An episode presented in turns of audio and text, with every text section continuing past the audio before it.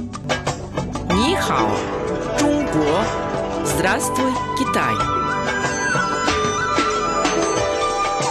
Международное радио Китая, 100-серийная программа Нихао, Чунго. Здравствуй, Китай.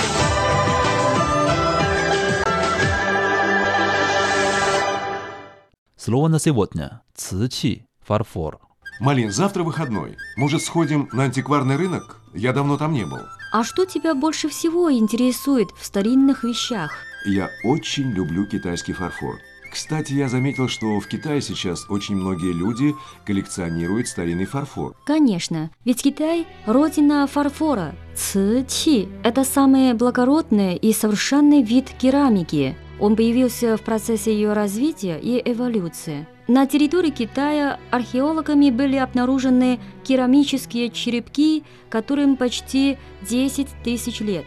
Малин, я читал, что технологию изготовления фарфора и керамики отличает только температура обжига. В пределах 700 градусов по Цельсию для изготовления керамики, 1230 градусов для изготовления фарфора. И еще, по истории развития керамики и фарфора можно проследить изменения в общественной и культурной жизни Китая. Буквально на днях я прочитал, что археологами были найдены две фарфоровые подушки, сделанные несколько сот лет назад в период династии Южная Сун. На них были изображены сюжеты, похожие на истории из романа «Путешествие на Запад». Возможно, подобное изображение более 200 лет назад использовал У Чен Энь при написании своего известного произведения. Цикл программ о китайском языке и китайской культуре «Здравствуй, Китай!» Ни хао, Чунго!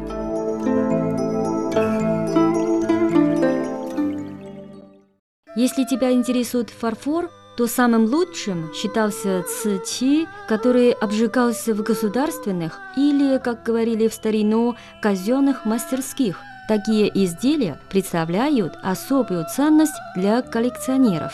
Ведь на казенных предприятиях изготавливали цичи специально для императоров и знати. Там использовалась лучшая фарфоровая глина, работали самые умелые мастера – Поэтому и получался самый хороший фарфор. Значит, в китайской столице фарфора городе Циндэджэне были именно казенные заводы.